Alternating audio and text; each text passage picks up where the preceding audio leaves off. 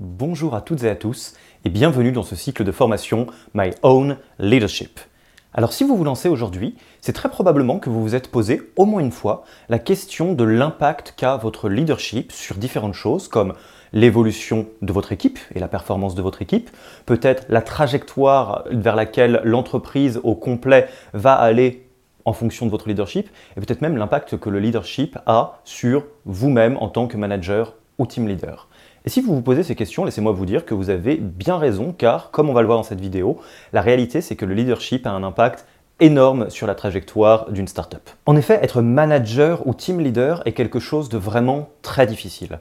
D'ailleurs, vous vous êtes peut-être retrouvé dans l'une ou l'autre des situations suivantes au cours de votre carrière de team leader ou de manager. Avoir le sentiment que la boîte va toujours plus vite que vous et avoir ce désagréable feeling d'être toujours en train de courir après un train qui vous dépasse sans cesse. Avoir parfois l'impression de ne pas être vraiment suivi par vos équipes, que le jour où vous devrez les embarquer sur quelque chose d'important, un projet un peu sensible, vous risquez de devoir sortir la triple rame pour être obligé de les convaincre. Vous avez peut-être déjà rencontré ce sentiment diffus de malaise ou de peur lorsque votre team grandit et que vous endossez de plus en plus de responsabilités de manager, de devoir vous dire est-ce que je vais devoir changer? Est-ce que je vais devoir jouer un rôle? Est-ce que je vais devoir me transformer en chef ou en patron? Et qu'est-ce que ça veut dire finalement? Ou enfin, plus dramatique encore, l'impression d'être obligé de toujours tirer la barque de tout son poids, de devoir presque faire du forcing auprès de ses équipes pour que les choses se passent, voire dans les cas les plus extrêmes, mais Dieu qui l'ait répandu, avoir l'impression que ça irait plus vite si vous faisiez les choses tout seul. Laissez-moi vous dire que si vous vous reconnaissez dans l'une ou l'autre de ces situations, c'est pas l'heure de paniquer, tout va bien se passer, c'est même assez normal. Comme on vous le disait, le leadership, c'est quelque chose non seulement de très difficile, mais qui en plus n'est pas vraiment naturel. On croit à tort souvent que le leadership est quelque chose qui est quasi inné. Il y a des gens très bons leaders et des gens très mauvais leaders. La réalité est un petit peu plus compliquée que ça. D'où l'intérêt finalement de se pencher sur son développement. Mais avant de rentrer dans le dur de cette formation et de vous parler de comment est-ce qu'on met en place un leadership puissant, personnel et efficace, revenons un tout petit peu en arrière, prenons de la hauteur et reposons-nous vraiment la question de pourquoi est-ce que le leadership est important et quel est vraiment l'impact d'un bon ou d'un mauvais leadership? On commence maintenant. Alors on vous parle de leadership en vous disant que le leadership a un impact énorme sur la trajectoire de votre équipe et de l'entreprise en général. Mais si on va encore un cran plus loin, est-ce qu'on peut se poser la question de quels sont les facteurs, tous autant qu'ils sont, qui ont un impact sur la trajectoire d'une startup au-delà du leadership? Alors, avant que vous vous plongiez trop en détail sur les réponses à cette question quasi philosophique, laissez-moi vous dire que CB Insight apporte des réponses dans une étude qui est republiée chaque année qui s'appelle Why Startup Fails. En effet, CB Insight est parti à la rencontre de beaucoup de startups qui ont échoué, donc a analysé pas mal de post-mortem, de dépôts de bilan et actualise ses résultats chaque année pour répondre à la question des facteurs qui sont des bons facteurs qui prédisent l'échec en startup. Si vous avez envie d'aller dans les détails de cette étude, ce qu'on vous conseille, parce qu'elle est très très très intéressante, vous pouvez aller dans la partie ressources de cette vidéo pour la consulter. Alors, que pouvons-nous tirer de cette étude? Quels sont les facteurs qui expliquent réellement l'échec ou la réussite en startup? La réalité, c'est qu'en rentrant dans les réponses, on peut ranger tous les sous-facteurs en trois gros macro-facteurs. Le premier facteur, vous le connaissez, c'est le facteur business marché. En clair et en décodé, ce que ça veut dire, c'est qu'une startup peut exploser à partir du moment où elle a un marché extraordinaire, hyper vaste et qu'elle arrive très tôt pour adresser ce marché avec un excellent product market fit. Ça, vous le savez, la plupart d'entre vous passez beaucoup de temps sur ces sujets-là. On le met de côté, même si vous comprenez bien en filigrane que l'inverse est vrai. Une startup qui avait aucun marché ou qui l'a mal adressée peut mourir de sa belle mort, et c'est ce que nous dit CB Insight. Le deuxième facteur, qui joue un rôle énorme sur la trajectoire d'une startup, échec ou réussite, c'est le facteur financier. Pareil, celui-là, il est assez simple à comprendre. On imagine bien qu'une startup peut mourir de manque de cash. Ça arrive tous les jours, et l'inverse est vrai aussi. Les startups qui ont surperformé, souvent ont une trajectoire très précise d'un point de vue financier, les différents rounds de levée de fonds sont prévus au programme, etc., etc. Là encore, c'est très sûrement une partie de votre quotidien ou de celui des fondateurs de votre boîte. Donc on le met de côté, c'est pas que c'est facile, c'est qu'on n'est pas très surpris. Troisième facteur, je vous le donne en mille, le facteur humain. Alors celui-là, il est beaucoup plus compliqué à comprendre et à appréhender, parce qu'on voit bien de quoi on parle, on parle des gens finalement, mais quel est ce facteur humain et comment est-ce qu'il se manifeste exactement dans une startup Et finalement, quels sous-enjeux du facteur humain ont un réel impact en startup? Il y en a qu'on voit et qu'on devine. On imagine bien quand il y a un conflit énorme entre associés, ça pose problème à l'entreprise. On imagine bien que quand tous les individus clés, euh, typiquement les associés, les actionnaires et les managers, sont hyper alignés sur la vision et les valeurs, ça va mieux. Mais est-ce qu'on pourrait pas en savoir plus? Alors, en savoir plus sur le facteur humain et l'impact du facteur humain euh, dans le milieu startup, ça tombe bien, c'est globalement notre métier à Yaniro. Donc on s'est plongé vraiment en détail au-delà du leadership sur l'impact qu'a le facteur humain sur la trajectoire d'une startup. On en a écrit un livre qui s'appelle The Fucking Human Factor, comment planter ou réussir sa startup grâce à l'humain. Et là encore, on ne va pas rentrer trop dans les détails, mais sachez que si vous êtes curieux et que vous avez envie d'en savoir plus sur les autres euh, sous-enjeux du facteur humain, vous pouvez consulter le livre dans la partie ressources de cette vidéo. Euh, normalement, il est sur Amazon, mais là, on vous l'a mis en version PDF gratuite pour que vous puissiez le consulter. Alors, on ne va pas rentrer en détail dans les enjeux du facteur humain qui ne nous concernent pas aujourd'hui. Mais tout de même, on peut vous spoiler un petit peu la lecture de ce livre en répondant un peu à la question de Ok, j'ai bien compris que le facteur humain joue un rôle important pour ma startup, mais si je veux me pencher sur le facteur humain pour en faire plutôt un allié qu'un ennemi, je dois me pencher sur quoi? Petite visite guidée des 5 enjeux du facteur humain qui ont réellement de l'importance sur la trajectoire d'une startup. Enjeu numéro 1, la capacité à bien s'entourer et à bien écouter son entourage. Alors celui-là, il est assez simple à comprendre car il est systématique dans le milieu startup. Ce qu'ont en commun toutes les entreprises qui ont surperformer, c'est qu'elles sont très entourées. Il y a un bon board, des coachs, des mentors. Au démarrage, elles travaillent dans des accélérateurs, des incubateurs, et globalement, euh, les dirigeants ont souvent des groupes de pairs pour travailler ensemble. Et à l'inverse, les personnes qui sont plus isolées, qui ont tendance à vouloir faire les choses en solo, on peuvent avoir euh, à un moment donné un plafond de verre dans leur performance. La raison, elle est assez simple, c'est que construire un projet sur le modèle startup, c'est tellement difficile et on peut se planter tellement à chaque endroit que tout ce qui peut exister pour limiter les angles morts et ouvrir les perspectives est quelque chose qui va avoir un impact énorme sur la trajectoire. Ceci étant, la question c'est bien de bien s'entourer et de bien écouter. Et là, il y a un juste milieu à trouver entre le fait d'écouter tout le monde, mais sans être forcément quelqu'un qui n'a pas de colonne vertébrale et qui vient faire un peu la girouette avec la trajectoire de sa boîte. Bref, si ça vous intéresse, consultez le livre pour avoir les détails. Deuxième enjeu du facteur humain, on en parlait tout à l'heure, c'est l'alignement entre les individus clés. Alors, qui sont les individus clés en startup? Ça commence par les associés, Évidemment que s'il y a les associés qui sont bien alignés, ça fonctionne vachement mieux que quand il y a un grand conflit qui oppose un ou plusieurs associés. In extenso, il y a le board, les actionnaires, donc que ce soit conseil scientifique ou bien le board, entre guillemets, stricto sensu financier. Euh, donc là, pareil, hein, s'il y a un désalignement sur le cap, la vision, les objectifs, ça va poser de très gros problèmes. Et l'inverse euh, est vrai, hein, si tout le monde est bien aligné, ça va beaucoup, beaucoup, beaucoup plus vite et c'est beaucoup plus simple. Et le dernier layer de euh, cet alignement, c'est l'équipe au complet. Et là, on va retrouver des problématiques du type qu'est-ce qui se passe quand je recrute quelqu'un qui n'a pas la bonne culture et qui n'a pas les bonnes valeurs dans mon entreprise? Évidemment, ça crée des problèmes, ça crée un problème de désalignement. Et dans une entreprise euh, où il n'y a pas grand monde en général, en tout cas on n'est pas sur plusieurs milliers de personnes au démarrage, c'est très problématique d'avoir quelqu'un qui est désaligné. Enjeu numéro 3, c'est quasiment la suite de l'enjeu d'avant, c'est le fait d'avoir la bonne équipe bien organisée au bon moment et de la faire évoluer au fur et à mesure de l'évolution de la boîte elle-même. Celui-là, pareil, il est assez simple à comprendre. On comprend bien que pour avoir des bons résultats, il faut des bons players, il faut les bonnes personnes, et que quand les investisseurs disent people first, c'est valable aussi pour vous quand vous recrutez des membres de votre équipe. Ce qu'on oublie, pour autant, c'est que évidemment mal recruté ça va poser problème et bien recruté ça fait la différence. La question de l'organisation et de l'évolution de l'organisation est fondamentale. Les startups ont ça de, de particulier qu'elles évoluent énormément et très vite. Ce qui était vrai il y a 6 mois n'est pas forcément vrai parce que peut-être qu'il y a 6 mois vous étiez 15 et qu'aujourd'hui vous êtes 40 et qu'on n'organise pas 40 personnes comme on organise 15 personnes.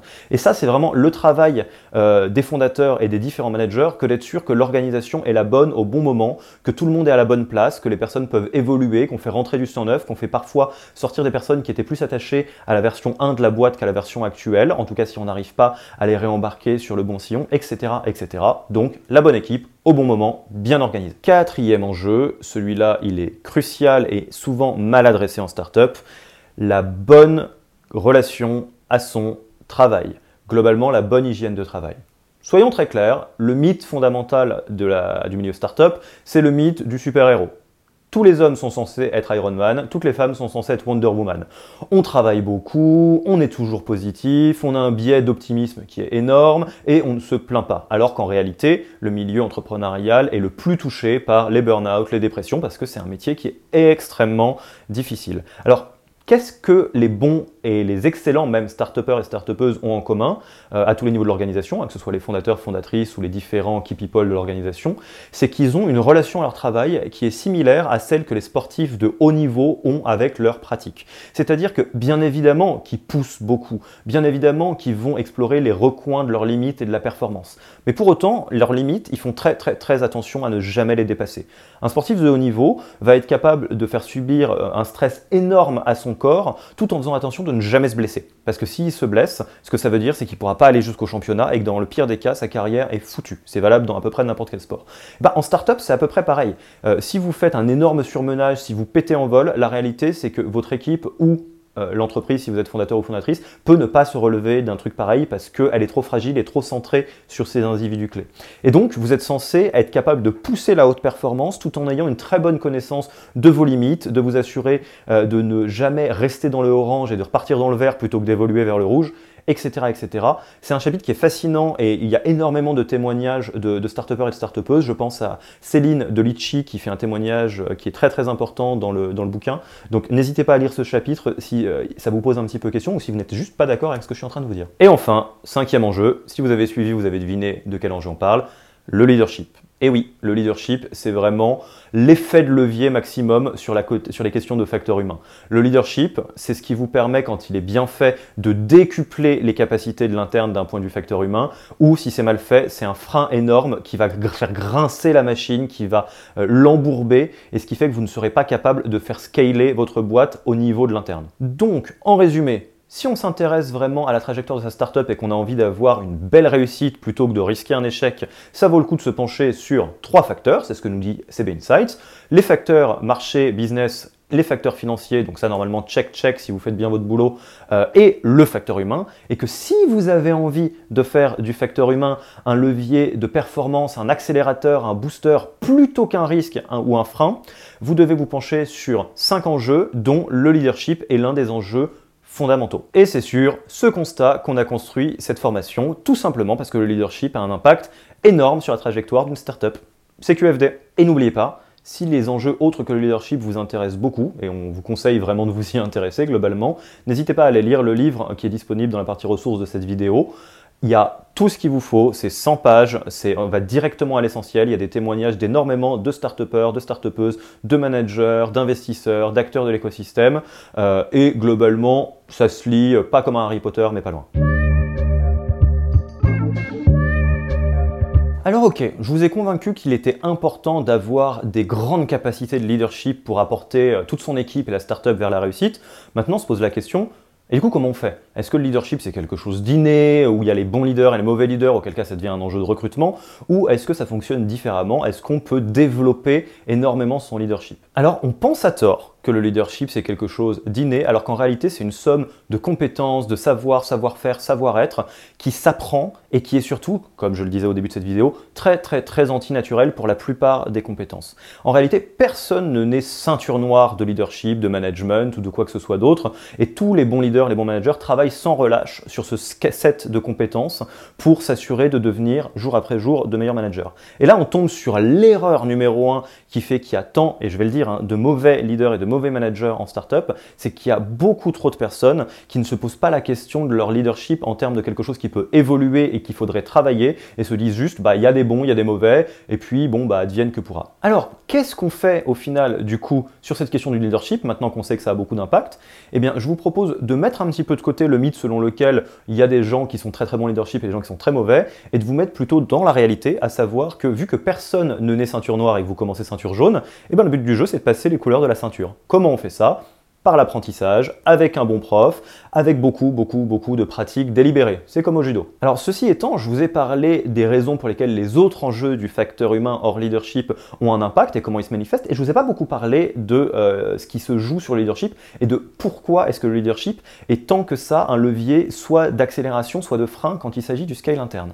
Alors il y a une règle qui est très simple, qui est un petit peu mystérieuse, mais qui fonctionne à tous les coups, on le voit tous les jours quand on fait des coachings de dirigeants, c'est qu'une entreprise ne peut pas aller plus loin et plus vite que le niveau de leadership des key people qui sont dedans. C'est très très très problématique. C'est qu'on peut se retrouver dans une situation où il y a une entreprise qui se retrouve freinée par les personnes qui sont dedans. Tout est ouvert, il y a le marché qui est bon, il y a euh, euh, la, partie financière qui est OK, mais euh, l'entreprise ne va pas plus loin que la qualité de leadership de ses différents managers, fondateurs, fondatrices, etc. Alors ça, c'est très très très problématique parce que vous pouvez imaginer à quel point c'est bah, déjà grave pour la trajectoire de l'entreprise, frustrant pour les actionnaires et très très frustrant pour les membres de votre équipe. Et alors, comme si ça ne suffisait pas, il y a une deuxième règle qui vient s'ajouter à la première, qui est la règle du niveau de leadership au sein d'une équipe. En réalité, vous ne pourrez pas embarquer des gens dans vos équipes s'ils ont un niveau de leadership qui est plus élevé que le vôtre. Qu'est-ce que ça veut dire? Ce que ça veut dire, c'est que quand on recrute bien en startup, on suit une règle qui est assez basique, qui est de dire il faut des A-players, il faut des gens incroyables, euh, il faut des gens qui sont meilleurs que moi euh, dans mon équipe, ce qui est vrai hein, sur une compétence verticale, c'est une très bonne idée. Sauf que si vous n'avez pas le niveau de leadership pour embarquer ces gens-là, ils vous suivront pas ils ne vous trouveront pas légitimes, ça va peut-être pas se faire au début, il y aura une petite phase de lune de miel, mais assez vite ils vont rentrer dans un sentiment désagréable en se disant non mais mon manager, il sait pas où il va, euh, il a pas, il a rien compris de ce qu'il faut faire, etc., etc. Ça, vous l'avez peut-être déjà vécu euh, ce sentiment quand vous vous êtes retrouvé à recruter quelqu'un qui venait de l'extérieur et qui a un profil assez senior qui a déjà vécu.